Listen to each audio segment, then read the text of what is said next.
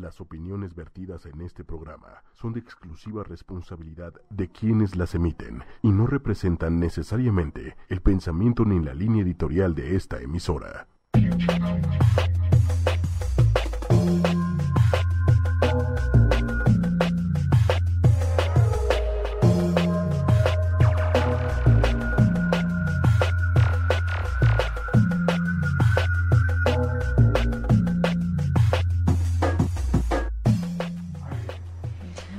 Buenos días amigos de ocho y media, bienvenidos a Fusión en Movimiento, ya es lunes, es lunes 16 de julio y bueno pues estamos empezando la semana, una semana que pinta maravillosa. Y bueno pues qué mejor que con la mejor información. Como siempre, tratamos de traer aquí cosas nuevas, cosas diferentes, cosas que nos sirvan de alguna manera. Y bueno pues el día de hoy como lo anunciamos ahí en las redes sociales va a estar súper interesante, quédense en esta hora porque vamos a hablar de yoga, meditación y psicodelia. ¿Qué tal? Y bueno, pues para eso tenemos aquí a nuestra invitada, nuestra especialista y aparte una gran amiga que ya extrañaba, Cintia García. ¿Cómo estás? Muy bien, bonito. Muy bien, gracias. Les platico un, un poquitito. Eh, Cintia es especialista en yoga psicocorporal. Entonces, el día de hoy el día de hoy vamos a hablar de yoga, vamos a hablar de meditación, pero enfocado a la psicodelia. Sí, claro que vamos a tocar todo el tema de yoga y meditación. ¿Por qué? Eh, hemos tocado muchas veces la parte del yoga, de la meditación, como los beneficios que tiene y todo lo que podemos cambiar y disfrutar a partir de una disciplina y una forma de vida como lo es el yoga y la meditación, pero, pero parte del autoconocimiento pues es irle rascando que hay más allá y no nada más por por morbo o por ocio, no, no, no, sino por una intención de mejora, una intención de superación, de evolución, y pues para eso es súper importante saber de qué estamos constituidos y conocer nuestra mente, de verdad, empezar a entender estas partes que a lo mejor suenan incongruentes, incoherentes de nuestra mente, pero que tienen mucho más eh, congruencia que nuestra conciencia, ¿no? Entonces, para, el día, para eso, el día de hoy vamos a plantear estas tres partes, yoga, meditación y psicodelia, para tratar de unirlas y tratar de entender un poquito esta locura locura esquizofrénica que muchas veces vivimos o que estamos viviendo día a día, pero que nos va a dejar muchísimas cosas por eh, de aprender, muchas cosas de aprendizaje autodidacta. Así que échele mi Cintia, ¿cómo ves? bueno, pues, oye, pues todo un tema, ¿no? Este, Súper. Estoy bien ahí, Moni, porque como es nueva cabina, por cierto, muy es, linda. Es bienvenida. Este, no le sé bien cómo. Ahí estás bien. No vaya yo a estar ahí encima del micrófono, que ni me gusta, ¿no? A ella no le gusta hablar. A mí no me gusta el micrófono, ya sabe. Este, um, híjole, Moni, pues es un tema que a mí me apasiona, como sabes. Bueno, a ti también, ¿no? Hace rato hablábamos de tu término cranear. El cranear, hacía muy... Pero fíjense, es un término que yo solo uso, o más bien lo uso más cuando está aquí la teacher. Sí, como Por alguna razón extraña. Cranear es como echarle coco. Ajá. A eso estamos, para eso estamos, para eso venimos. Exacto, pues bueno, eh, justo, ¿no? Eh, a ti y a mí nos apasiona el tema de la mente, uh -huh. cerebro, neurociencias, uh -huh. todo esto, ¿no? Y pues mira, eh, en realidad esta plática, ¿no? Sur surge como... Surge, como te decía hace rato, de una, una plática de café con algunas amigas. Y yo desde hace un rato he estado haciendo, llegó a mí un libro de sobre DMT y he estado haciendo mis meditaciones de metosas. Dinos qué es DMT. Sí, lo voy a explicar, dos, lo voy a explicar. Una, dimetiltriptamina. Eso. Ándale, para que veas que sí me la conozco. Explícanos qué es eso. Este, bueno, ahorita lo voy a explicar, nada más quería hacer un previo como para que sepan eh, nuestro público. Uh -huh de qué vamos a hablar, ¿no? Porque, mmm, bueno, surgió, como te decía, en esta plática, mis incursiones ahora en la en las meditaciones de metosas, este, y con la glándula pineal. Y una de las amigas en ese momento dijo, oye, deberías hacer una emisión con la Musi. Saludos, amiga hace de Cintia. Muy, Larisa, que hace Larisa. muy buena, muy buena química hablando de químicos también, este, para explicar un poquito esto, porque no sabemos qué es, ¿no? Uh -huh. Y ahora lo que sí escuchamos por todas partes es hagan sus viajes de ayahuasca, ¿no? Como si como si fuera ir a Six Flags, ¿no? Sí, sí, sí. Entonces, eh, bueno, eso me animó, ya que lo hablamos tú y yo, pues coincidimos en que sería una buena idea. Así es que este programa en realidad es informativo. Nada más. No hay ninguna tendencia. No hay ni la tendencia de que consuman, no hay la, la tendencia de no consumir. No hay ninguna tendencia. Solamente la intención es poner un poquito de información a esto que está como fluyendo mucho ahorita, ¿no? Y que tampoco es nuevo. No, por supuesto que no. Pero bueno, ahorita lo vemos en todas partes, ¿no? Todo el mundo te invita y bueno, lo quise lo quise unir a lo que es mi vida como practicante y facilitadora en yoga, porque también el, eh, es un medio en donde fácilmente puedes eh, toparte con, con, esto de las sustancias, ¿no? Entonces, por eso quería hacer este programa y bueno, pues para que sepan, es un programa informativo. Informativo. Y sobre todo, eh, como dice Cintia, eh, puntualizar en el aspecto de que cuando uno está buscando más allá o está buscando respuestas o está buscando saciar muchas veces emociones, eh, necesitamos emociones fuertes o alguna vez hablamos de las adicciones a la adrenalina y todas estas partes es bien importante separar, porque una cosa es tratar de conocernos y tratar de resolver ciertas cuestiones emocionales, mentales o incluso de linaje, muchas cuestiones. También. Y otra es muy diferente, la curiosidad, el mormo, a ver qué se siente, nada más, porque sí, si uno no tiene una intención clara y sanadora, entonces no estamos haciendo lo correcto con este tipo de medicina ancestral sagrada. Sí, claro. Entonces hay que tenerle respeto porque uno cree que eh, voy a ir a probar esta medicina sagrada, la, abuela ayahuasca que, le dicen, la abuela. te pone unas arrastradas de aquellas si no estás preparado, ¿verdad? Sí, bueno, qué lindo que lo dices porque también quiero aclarar, yo nunca he consumido, nunca he consumido ninguna sustancia una que otra chelita y algo de vino. Pero no, fíjate, Moni, que, eh, bueno, he tenido contacto con las sustancias desde muy niña a mi alrededor. Y lo que me pasa a mí es que sí soy, soy miedosa y por otro lado soy muy respetuosa de los procesos. Entonces, em, de entrada quiero aclarar, no he consumido ayahuasca nunca, no he consumido otras sustancias, de manera que no tengo una referencia de vivencia personal, ¿no? De lo que voy a hablar es de lo que he investigado. Y em, bueno, pues ahí también está abierta, abierto el foro para los, para los que hayan consumido, nos puedan compartir, ¿no? Quiero leer algo antes, Moni, para iniciar, ¿no? Que alguna vez escribió Adolfo Huxley, que era, un, era un filósofo ¿no? y escritor importante. Bueno, a ver si lo encuentro ahí, pero si no les voy contando. Él experimentó primero con LSD para escribir. ¿Adolf o Aldo? A ver, déjame ver. pues es, Huxley. Aldo Huxley. Pero Huxley, tú lo dices más bonito. Yo siempre tengo bronca con estos apellidos, este bueno, él eh, habla de, que, bueno, consumía el LSD un poco para ver si pasaba algo con su creatividad en, su tema de escribir, ¿no? Y una frase que me gustó mucho que leí de él es eh, que dice, un más menos, porque ya no la encontré aquí, no me quiero atorar en eso, pero más menos él decía que la sustancia daba la posibilidad de quitar este, mm, este ser rígido interno que tenemos, ¿no? Y que él sí eh, pues promovía que la que se consumiera, por ejemplo, en este caso el LSD, ¿no?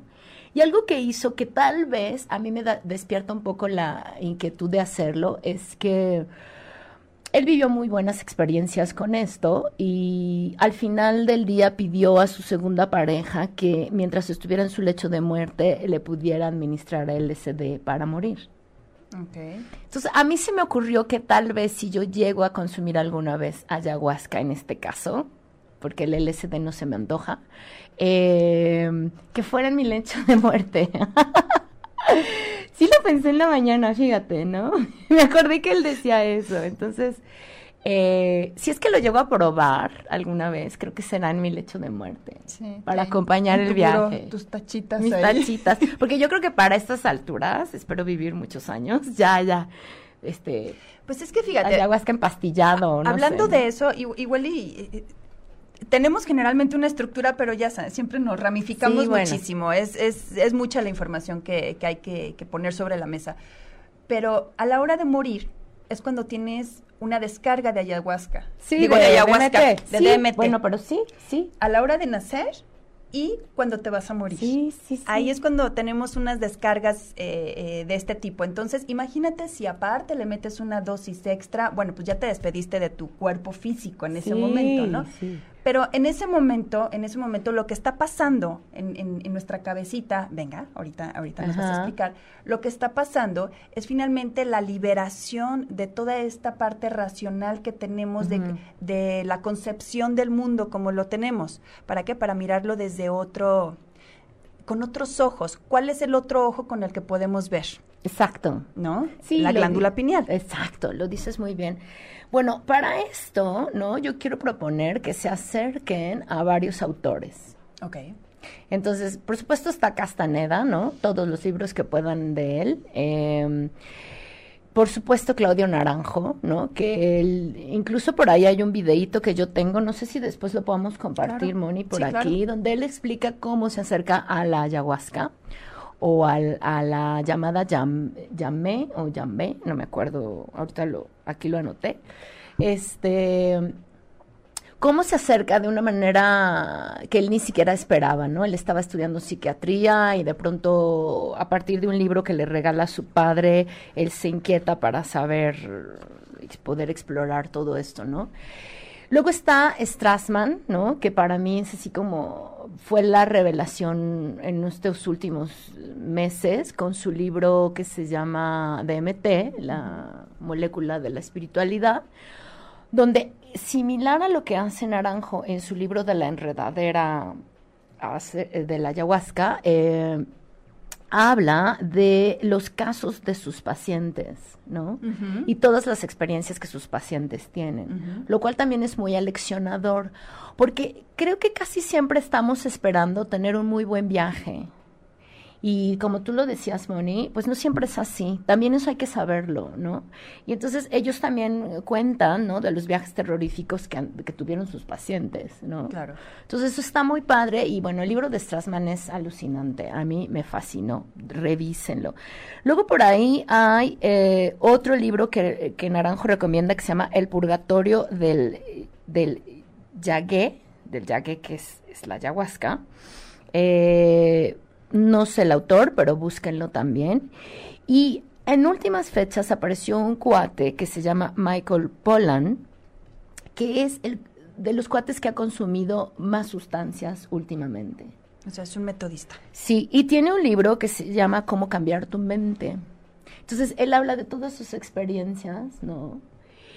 Eh, tanto buenas como terroríficas. De hecho, el, último artículo que escribe es la experiencia del viaje más terrorífico con la este, sustancia del sapo, ¿no? y, rapé y no sé qué tanto. El chiste es que este cuate, bueno, eh, comenta toda su experiencia, lo cual me parece también muy bueno porque él escribe justo para la gente que se quiere animar a consumir sustancia, ¿no? En este caso, pues ayahuasca y ahora la famosísima sustancia del sapo, ¿no? Que no sé bien cómo se llama, pero bueno. Eh, yo, yo, yo, sí conozco a alguien que lo ha consumido y no ha tenido buenas experiencias, no porque le haya ido mal, sino porque no le ha servido como de mucho. Yo lo veo en las mismas o peor. Pero en este sentido depende mucho de la persona, ¿no? Sí, bueno, aquí, aquí lo importante es que Efectivamente, como dices, Moni, Strassman encuentra, ¿no? Y todavía eso está en investigaciones, pero bueno, él encuentra que nosotros podemos de manera endógena producir DMT. Uno de los lugares donde se, se encuentra como con, más concentraciones en la glándula pineal, y eh, en el otro lugar donde él encontró que también eh, se podía liberar DMT es en los pulmones. Entonces habla de cómo la mm, estimulación con la respiración, ¿no? Incluso cuando haces esta, este trabajo de respiración holotrópica y haces em, hiperventilación, puedes tener un poco, ¿no? De la de la similitud que de cuando haces los viajes directamente consumiendo la, en este caso la ayahuasca. Entonces, bueno, la revelación de Strassman es que también se parece mucho a lo que dice Naranjo en sus libros eh, y en sus estudios, es que la dificultad de tomar la sustancia radica en que difícilmente vas a saber cuál es la dosis adecuada para ti, Moni. Entonces, sugieren, ellos sugieren, todos estos autores que les he dicho, sugieren que lo hagas de forma terapéutica y con un especialista. Claro, guiados, guiados con un ritual, porque finalmente eso es súper importante, eso que está diciendo eh, ahorita nuestra teacher, porque volvemos a lo mismo, no se trata de ver hasta dónde es capaz nuestra mente de llegar, ¿no? Voy a hacer una pausita aquí. Sí, pausenme porque ya saben que me... Sí, si no nos vamos a... Yo me voy. ¿eh? Marichuy Ledesma, buen día. Qué, bueno que nos estás escuchando, Marichuy. Ahí, ahí nos dicen qué, qué les parece. Eh, Mireya, Mireya Sánchez... Mi Moni me cambió mi vida, gracias, eres. Ay, Mireya, muchas gracias por escucharnos. Te mando un beso y un abrazo gigante. Gracias por escucharnos. Eh, eh, Mireya es una, es una guerrera, es una prueba viviente de que cuando quieres, eh, pues, la muerte le puedes decir no, no. Así que saludos y, y, un abrazote. Mire, estábamos diciendo ahorita de la parte, eh, tocaste la parte donde, ¿dónde está localizada? Eh, la concentración o de dónde, de dónde se genera el DMT en nuestro cuerpo. Y eh, toda esta parte del ritual, porque finalmente necesitamos, somos ritualistas. Y al final todo lo tenemos que ir haciendo así, ¿no? De la mano de, de, alguien que ya sepa cómo hacerlo y nosotros tener la confianza de sabernos dejar llevar. Sí. Pero ¿qué pasa? También nosotros tenemos que eh, entender, como decíamos tú y yo ahorita fuera del aire, es nuestra responsabilidad saber cómo funcionamos y por qué y para qué lo hacemos. ¿Cómo funciona? ¿Hasta dónde funciona? Eh, ¿Por qué es sanadora? ¿Por qué es sagrada? Eh, de este lado, del lado de Strassman, del lado científico, trabaja directamente en la memoria. ¿no? Se va directamente a la memoria eh, más arraigada que puedas tener. ¿Por qué sana? Porque una persona que a lo mejor es muy celosa, o que a lo mejor es obsesivo, o que a lo mejor es, no sé, lo peor que se les puede imaginar, porque a lo mejor con este toma, esta toma de ayahuasca puede llegar a tener un cambio porque todo es asociaciones de la mente. Entonces, cuando va directamente a la memoria, esos recuerdos, esas asociaciones que nosotros tenemos se cambian de lugar, cambia la percepción. Entonces, después cuando volvemos, nuestra percepción cambió y decimos, hay magia. No, no es magia es sabor y diversión. No, no es cierto. Pero sí, de alguna manera, sí, es una, es una respuesta instantánea de nuestro cuerpo y entonces nosotros lo podemos ver reflejado en nuestra percepción. Perdón, siga usted, teacher. Sí, no, no, está maravilloso que lo complementes así porque justo iba a ir para allá, ¿no? Eh, Naranjo dice y asegura, ¿no? Que donde más eh, influye en la toma del, de la ayahuasca es en el cerebro reptiliano. Okay. Ya alguna, en alguna emisión hablamos de cerebro, pero bueno, el reptiliano es eh, tronco encefálico, ¿no? Y entonces ahí es donde se guarda, digamos, toda la parte eh, nuestra intuitiva, impulsiva, ¿no? Em, de sensaciones. Básicamente están ahí los patrones de huida, pelea y congelamiento, ¿no? Entonces es eh, el área del cerebro que se encarga de nuestra supervivencia, ¿no? De, de, sobrevivir. Entonces, bueno, este, esta zona que es a donde Naranjo asegura que neurofisiológicamente hablando el DMT hace su estímulo, pues es esa zona, ¿no? Es el tallo cerebral. Y entonces, pero ahí también hay otras observaciones donde pues están los impulsos, de manera que también ahí están nuestros impulsos más salvajes y animales. O sea, la parte primitiva. Es la parte primitiva, es el cerebro primitivo, ¿no? Entonces, para mí lo que, lo que he entendido que pasa es, y sabes qué, ahorita me acordé, Moni, hay un documental que se llama Humano, tiene mucho tiempo, pero ahí me gusta mucho la explicación que hace el chamán, es un chamán andino que lleva a este chico que hace el documental a hacer un viaje espiritual. Y ahí lo explica muy lindo porque el chamán dice, cuando yo recibo a la gente para su viaje espiritual, mientras voy comunicándome con ellos, me voy dando cuenta quién necesita la sustancia y quién no. Ok. Y pareciera ser que la constante es eh, dar la sustancia o consumir la sustancia en personas que han estado eh, demasiado desconectadas de su cerebro reptil para volverse mucho más racionales. ¿Cachas? Pareciera que ahí está el secreto de lo que pasa con la sustancia, ¿no? Entonces, el, este chamán lo explica así, dice, cuando hay gente que ya ha ido trabajando en su desarrollo personal, necesita muy poca sustancia o, no necesita la sustancia. Es por eso que hay eh, maestros, dos maestros míos muy cercanos que quiero mucho, que han tenido experiencia con ayahuasca, me han dicho, si la abuela no te llama, es porque no la estás necesitando. Y si no la estás necesitando de verdad, no tiene sentido irla a buscar. Es como y es como en esta forma de ritual de respeto, ¿no? Para, para la sustancia y para todo lo que la sustancia puede provocar. Entonces, aquí el riesgo es que si va a tocar cerebro reptiliano, ¿no? Pues vamos a tener las dos posibilidades. La posibilidad de abrirnos a estar mucho más sensibles, sensitivos, intuitivos, amorosos, empáticos, queriendo ser comunidad pero también puede ser que nos destape la parte muy animal, ¿no? En donde, bueno, hemos visto que gente que no puede controlar esa, ese, digamos, esos impulsos, pues está en prisión. y como saben, pues es un área que también manejo, ¿no? Pero eh, eh, pausa aquí. Es la primera vez que estás aquí. Di por qué. Ah, eh, ya. ¿Por qué manejas? O sea, ¿por qué pues manejas esto? Dijo prisión y... A lo mejor todo el mundo dijo, ay, sí. Ah, bueno, sí, pues porque tengo algunos años eh, experienciando la, la, la facilitación o, la enseñanza del yoga en prisiones. ¿En qué prisiones? Pues bueno, he estado básicamente ahorita en Santa Marta, estuve en algún tutelar de menores con varones, en el reclusorio sur y algunas visitas que he hecho a otros reclusorios.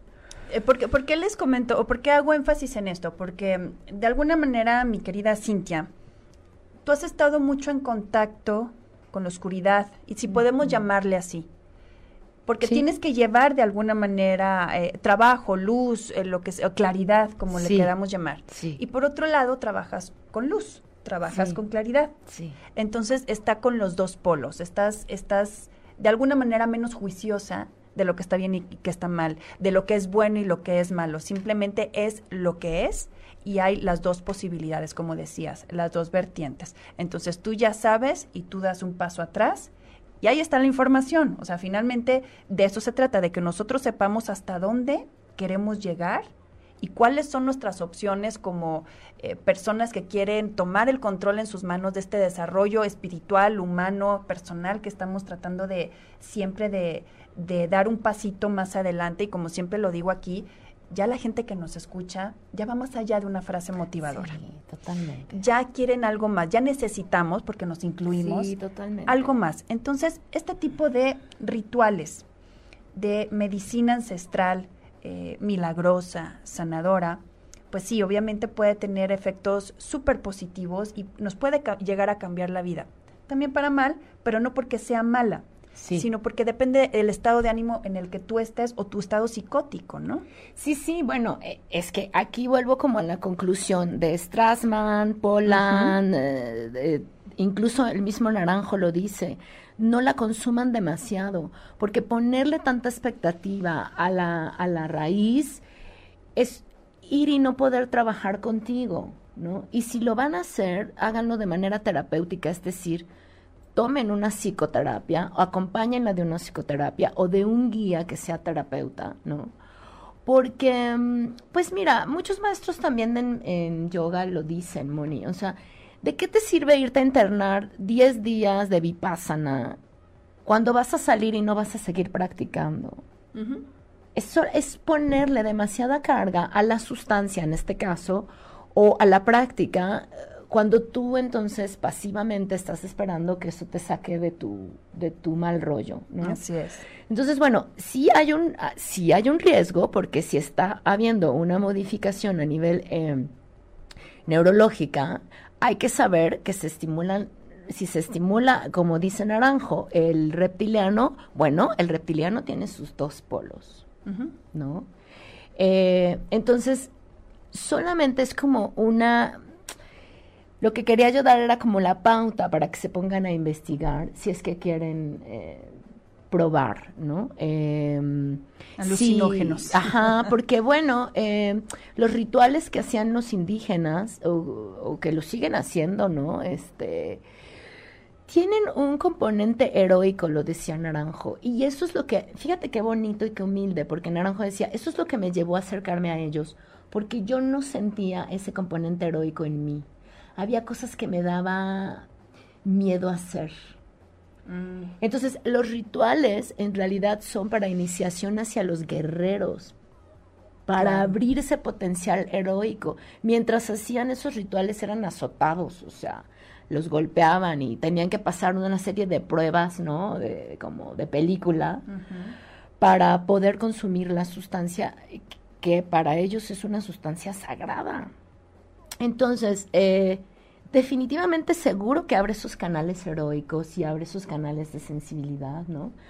Lo secundario es, decía Naranjo, eh, y Strassman también lo dice, es la parte de las alucinaciones o estas figuras geométricas que podemos llegar a ver, o monstruos, o cocodrilos, o animales. Porque te ves como en forma de animal, dicen, ¿no? Exacto, como los animales, las luces, los sonidos, todo eso es secundario. ¿No? Y, eso ahorita lo voy a explicar por qué la mente lo ve. Pero en realidad, en realidad, pues bueno, es una vía definitiva para la, para la sanación, sí. Y para el despertar y para el nivel de conciencia. Y ahorita antes de que nos vayamos a ese tema, yo me imagino que ya nos vamos a ir para allá. Sí. El tercer ojo, ¿no? Esta parte de la glándula pineal, el tercer ojo y, todo lo que produce. Así que vuelvo otra vez al chat. Sí, venga. Angie, Angie Mera, saludos y bendiciones. Y a Ivana Flores también. Un besito. Gracias por escucharnos.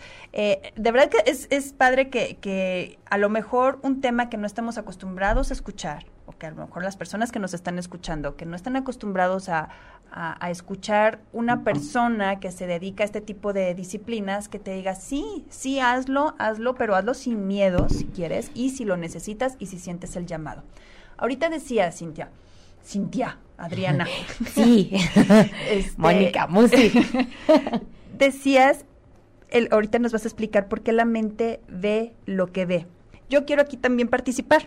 Sí, claro. A mí me ha pasado, me ha pasado con estereogramas. Ajá. Mucha gente a lo mejor eh, tiene la facilidad de ver estas imágenes 3D, 4D, o no sé cómo se dicen, 3D. Eh, en los calendarios se ven mucho, ¿no? Esta parte de la visión, así que uno empieza a forzar un poco, es estimular la glándula pineal, porque estamos haciendo, estamos viendo algo en otra dimensión que no es la nuestra. Y nuestro tercer ojo finalmente pues ve cosas que nosotros con nuestros dos hermosos ojitos no podemos ver, ¿verdad? Entonces, o que a lo mejor tenemos una vibración más baja para ese tipo de imágenes y por eso no podemos concebir o no podemos percibir.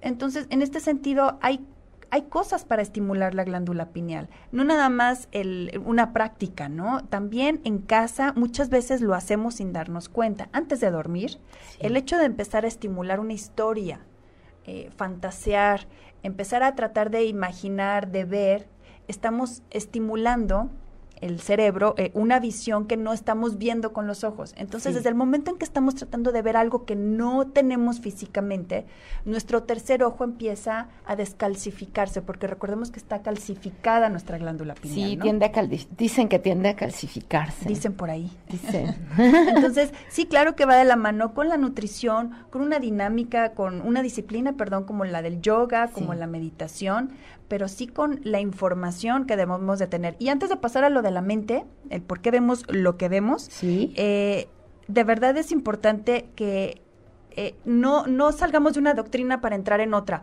Ah, quiero sanar, entonces voy a ir cada ocho días a la ayahuasca. Por favor, no. Sí. O sea, es, se trata de construir nosotros, ¿no? De trabajar nosotros. Entonces hay que darle valor a eso, importancia. Sí. Y otra vez, eh, felicidades, qué gran ayuda das en las prisiones, te dice Angie Meraz. Así que bueno, pues muchas gracias. Ojalá que sí se, ojalá que sí piensen los de adentro.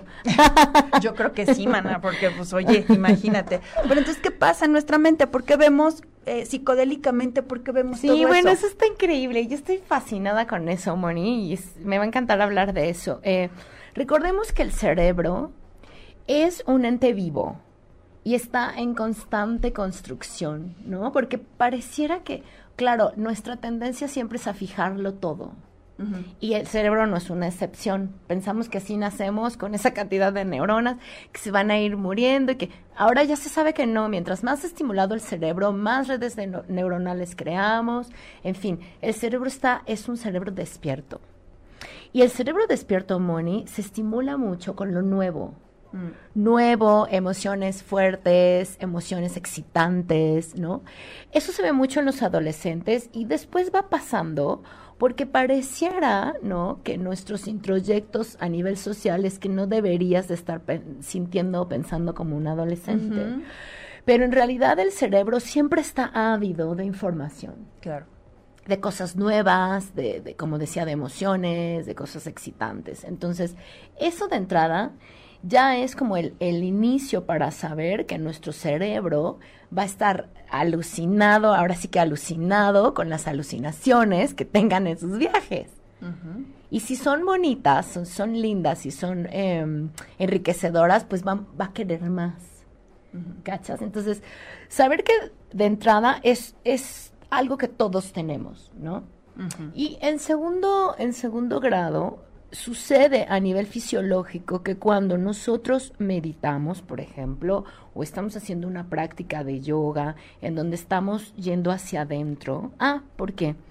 Justo tanto los viajes de ayahuasca en este caso como la meditación y el yoga, dicen los que saben, no son viajes al exterior, son viajes al interior.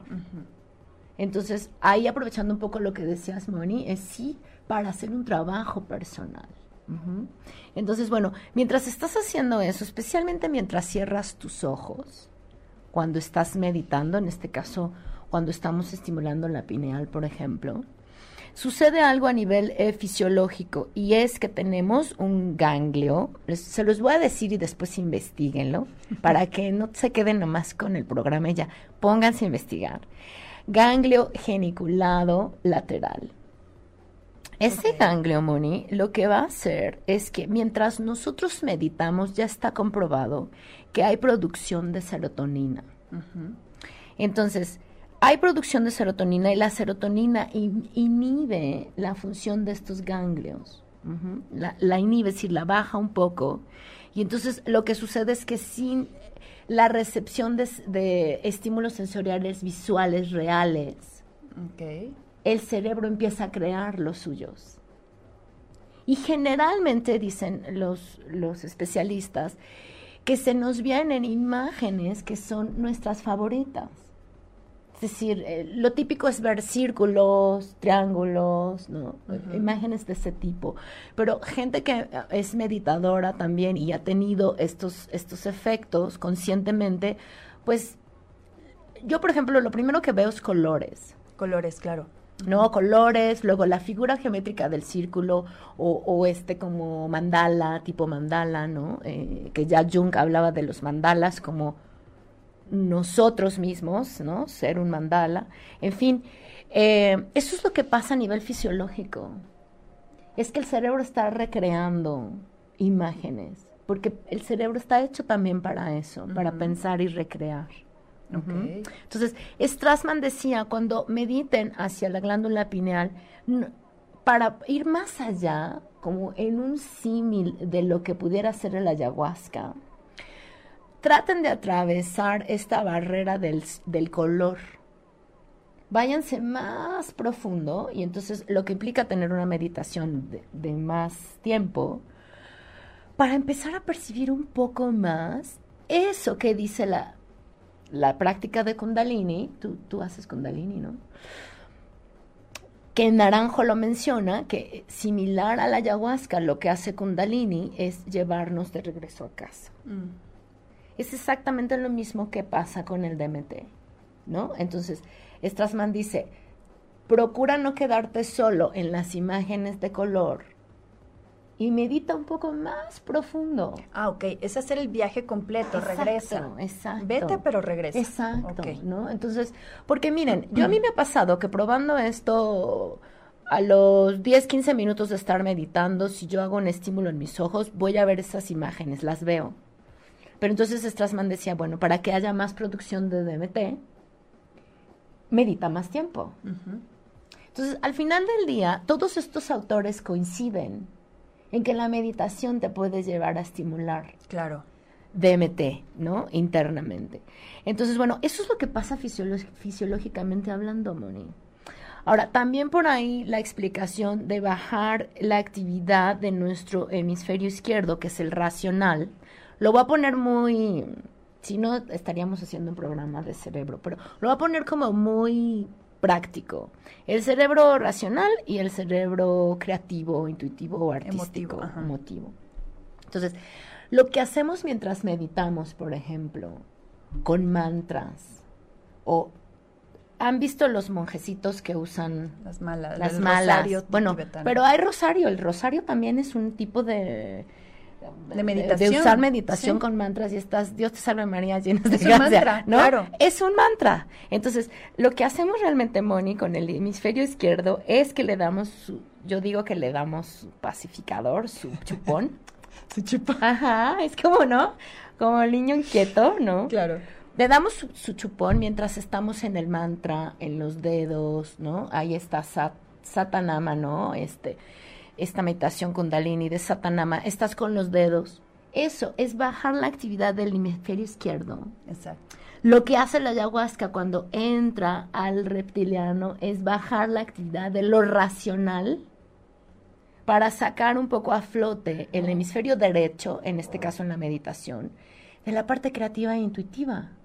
Lo mismo que hace la ayahuasca. Solo que, claro, la, digo, yo no la he consumido como les decía, pero bueno, sé que en las sesiones de ayahuasca pues entra directo. Aquí, claro, en la meditación te vas a tardar un chorro de tiempo. Iba, ya ahí se me iba a salir ahí un... Estamos en internet. perdón, un chorro de tiempo. Los ojos de Manuel así de... ¿eh? No, Manuelito, ya me controlé, ¿viste? Mi reptiliano no salió a flote ahí, luego, luego. A ver, tu mala, tu rosario Mi mala, ya tengo mi mala interno para controlar eso, pero Claro, la meditación, Moni. A ver, yo llevo 17 o más años, ya ni me acuerdo, en este camino. y te puedo decir que hasta hace muy poco medito con, concienzudamente. Pero aparte, ¿sabes qué pasa, mi querida? Sin antes de irnos al chat otra vez y que nos come el tiempo. Sí. Cuando te pasan cosas, porque pasan cosas. Sí. Que a veces solo lo puedes explicar con alguien que ya le pasó alguna fumada de estas. Sí, claro. Entonces, cuando te pasan este tipo de cosas que es difícil trasladarle en palabras, ya para que batallemos para ponerlo en palabras es complicado.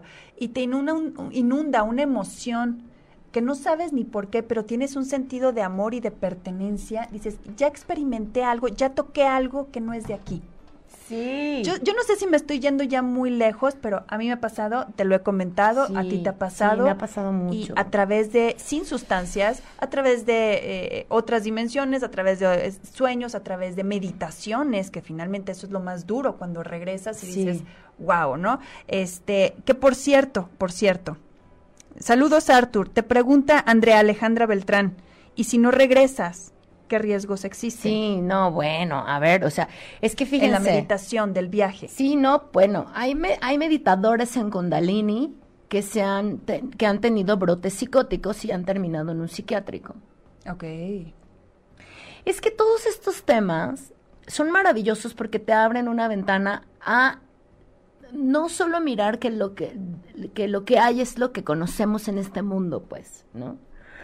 Pero ese efecto también lo hace la filosofía y lo hacen las artes y lo hace si te gusta bailar. Bueno, yo he hecho las pasiones, claro, he hecho mis viajes de danza, ¿no? De horas y horas y horas donde entras en, este, en estos trips. Pero siempre he estado acompañada por un especialista. Ese es el secreto, ¿cómo se llama? Andrea Alejandra Beltrán. Andrea. Porque, por ejemplo, en el caso de la ayahuasca, Strassman decía, yo voy midiendo cuánta cantidad de DMT voy a introducirle a este paciente. Porque hay el riesgo incluso de que se me quede aquí muerto. Deja tú que se fue de viaje. Ya se fue de viaje, pero ahora. Sí, que le da un paro o algo. Murió, ¿no? Entonces, en la meditación es similar. Por eso eh, hay que empezar de poquito en poquito y guiados y acompañados. Siempre es muy bueno meditar en sangha, por ejemplo, ¿no? En sangha? es un grupo de sangha se traduce como grupos de gentes que se reúnen para hacer un trabajo personal. Esa es la sangha. Y aparte ahí existe algo que yo acabo de me acabo de enterar, sé que no viene mucho al tema, pero sí de eh, la sabiduría de la multitud, algo así. Nosotros solos, por sí mismos, tenemos cierta inteligencia y cierta sabiduría que no es suficiente. O sea, funciona para nosotros, pero no del todo. Pero en comunidad, de manera colectiva, sí. sí. Han visto, has visto las parvadas, los cardúmenes, todo eso, que tienen un tipo de inteligencia que uno a veces, que, después hablamos de eso, está súper interesante, sí, sí sabemos por qué. Pero nosotros, de manera colectiva, en sociedad, tenemos todos, entre todos, un tipo de inteligencia que no depende ni de ti ni de mí, sino es colectiva. Sí, totalmente. Entonces, para que exista esta inteligencia tenemos que tener diferencias. Yo a lo mejor puedo pensar en un sentido y tú en otro, pero eso compensa y hace que tengamos un tipo de inteligencia y ya después lo platicaremos. Pero en este sentido es muy importante lo que dices, o sea, eh, estar rodeados, estar de manera colectiva, en grupo, compartiendo este tipo de energía que es muy fuerte para una sola persona. Sí, totalmente. Sí hay riesgo también en la meditación. Entonces, por eso hay meditaciones guiadas, acercarse a lugares donde... Pero muy importante es hacerle caso a tu intuición, en este caso a la, parte amorosa del reptiliano, para saber si te sientes cómodo con ese guía o no, ¿sabes? Pero ahora ya hay, bueno, hay hasta aplicaciones en el celular para que medites, hay música para meditar con la glándula pineal, en fin, hay miles de cosas. Pero de que hay riesgos también en la meditación, también. O sea, el riesgo principal, siento yo, es perder un poco de tierra. El control, ok. Sí, como perder el arraigo. Entonces, a mí me gusta mucho combinar la práctica de yoga con un rato de meditación, porque tengo las dos, tengo tengo la parte en donde estoy estimulando los chakras de arriba, digamos, y tengo la parte donde ya estimulé los chakras de abajo. Entonces estoy como muy agarrada a la tierra, consciente, ¿no? Eh, para no tener este tipo de efectos, pero psiquiátricamente hablando, y yo trabajé siete años en un psiquiátrico y el medio psiquiátrico me fascina, hay que estar pilas con lo que uno trae adentro porque como decías tú hace rato, Moni, ¿no? Por ejemplo, gente que ha ido muy en, depresión, pero ya medio border, a consumir, por ejemplo, hongos o LSD o, hacer meditaciones con Dalini, que son, pueden ser muy fuertes, pues brote psicótico, pero es que el brote psicótico te puede dar hasta en un... Hasta en el tráfico. Eh, sí, ¿no? Entonces sí hay que estar muy conscientes y creo que eso es parte de nuestra responsabilidad cuando decidimos consumir sustancias, hacer meditación o hacer yoga, muy conscientes de nuestra condición física y emocional.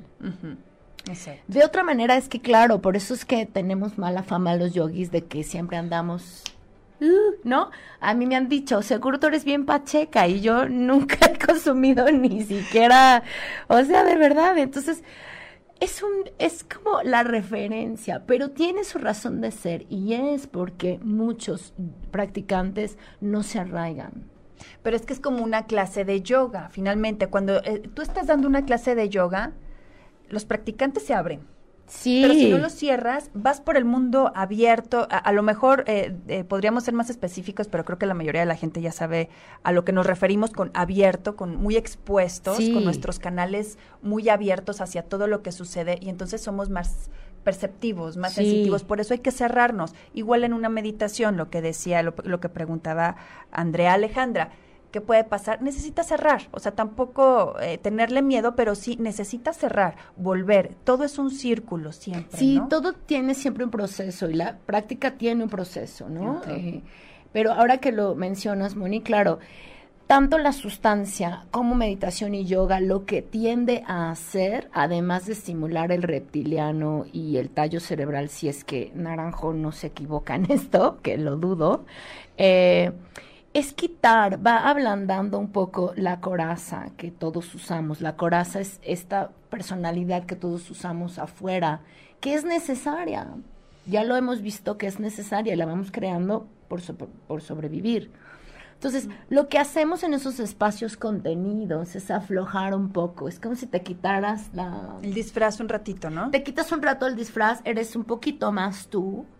Y entonces, claro, se abren los canales a la sensibilidad. Pero si yo salgo así ahorita al periférico, o me, yo lo he dicho, ¿no? O me meto a la prisión así, me comen con papitas, ¿no? O sea, así, pues de bueno, ¿no? O, o, si, o no, yo no puedo dejar a mis alumnos de adentro sin su corazón. Imagínate en prisión. No, no, bueno, olvídate, ¿no? Entonces, es un tema interesante, por eso hay que buscar un buen facilitador, porque de otra manera, como dice Moni, si te quedas sin coraza, pues sí es un shock. Y tu cerebro cablea mal y va Dios para el psiquiátrico, ¿no? Sí, claro, entonces es, eh, yo creo que es, eh, por lo que nos dices es buscar el regreso, buscar el regreso y sí empezar a estimular y tratar de hacerlo por nuestra cuenta, pero también investigar cómo aterrizar, cómo hacer tierra y se vale de todo, ¿no? Empezar a hacer tierra cuando estás solo en tu cama, en tu casa, empezar a otra vez a aterrizarte a lo mejor con algo muy banal, muy superficial, pero que te sirva como para ya estar muy consciente de que ya no todo es sentimiento ni hacia afuera, ¿no? Sí, sí, Moni. yo por ahí en mi, en mi página he estado poniendo videitos de tres minutos a sugerencia del público querido. Un poco de esto para que vayan practicando, pero seamos humildes. Para estas cosas necesitamos acercarnos a quien sepa. Sí. ¿No?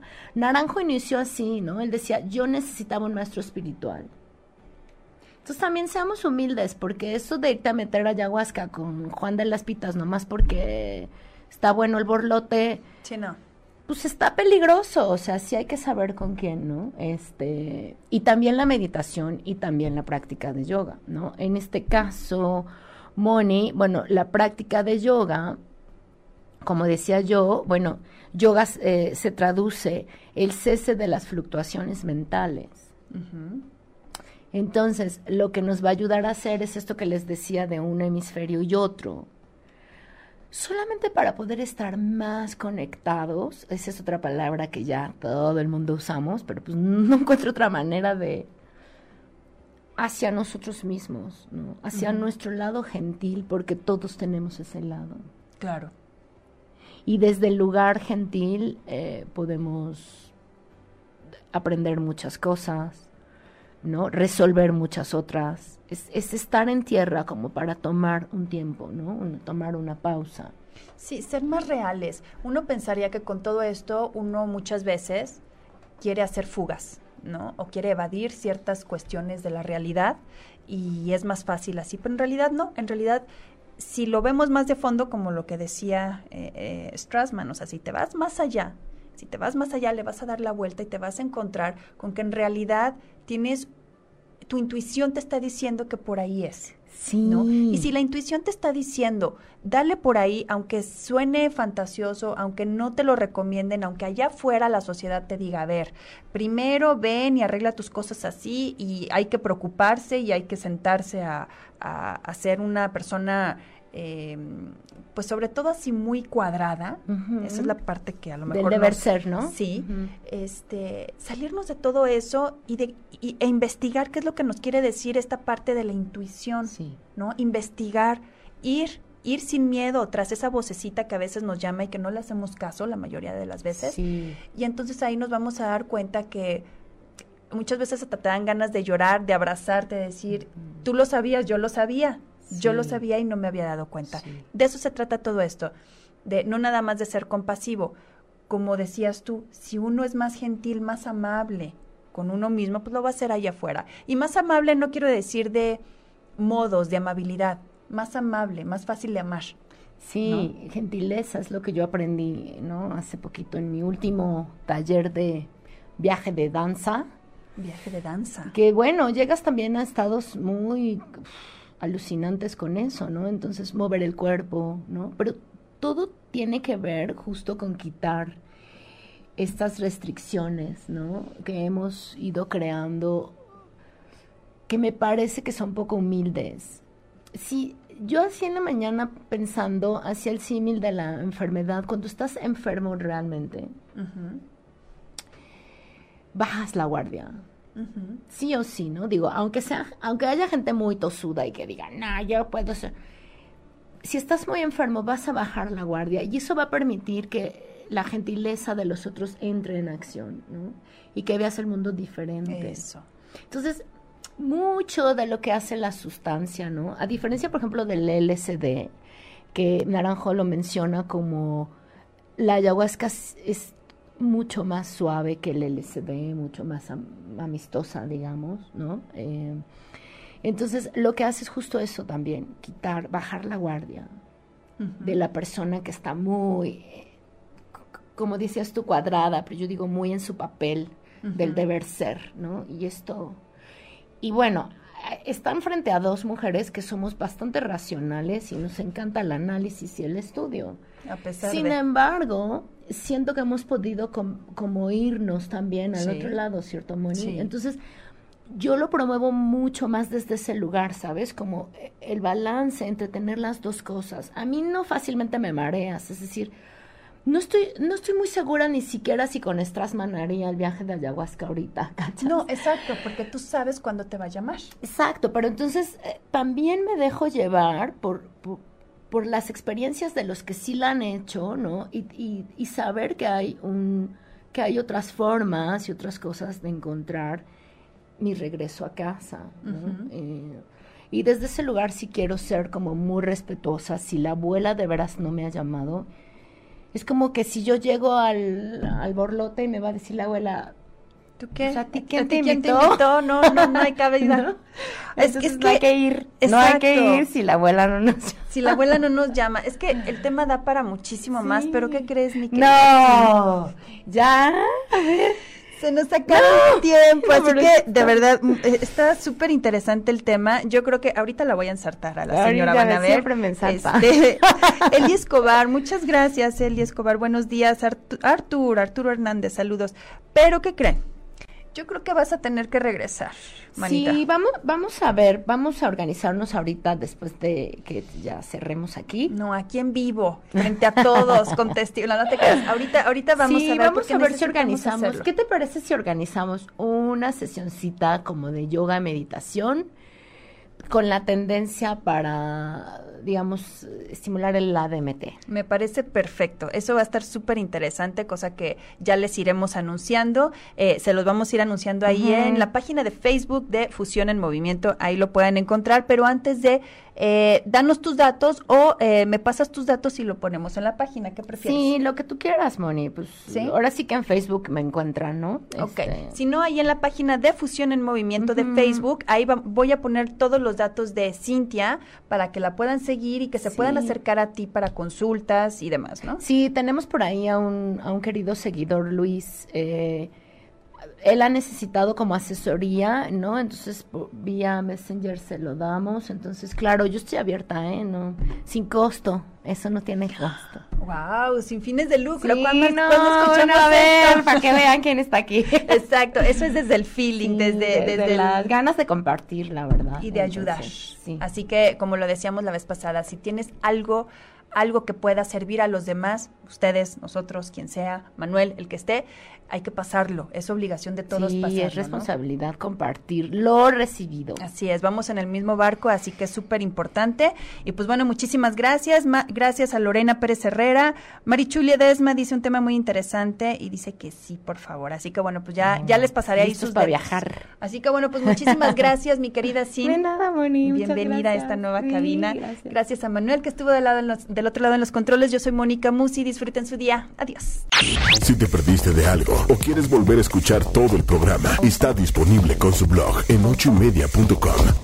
Y encuentra todos nuestros podcasts de todos nuestros programas en iTunes y Tuning Radio. Todos los programas de ochoymedia.com en la palma de tu mano.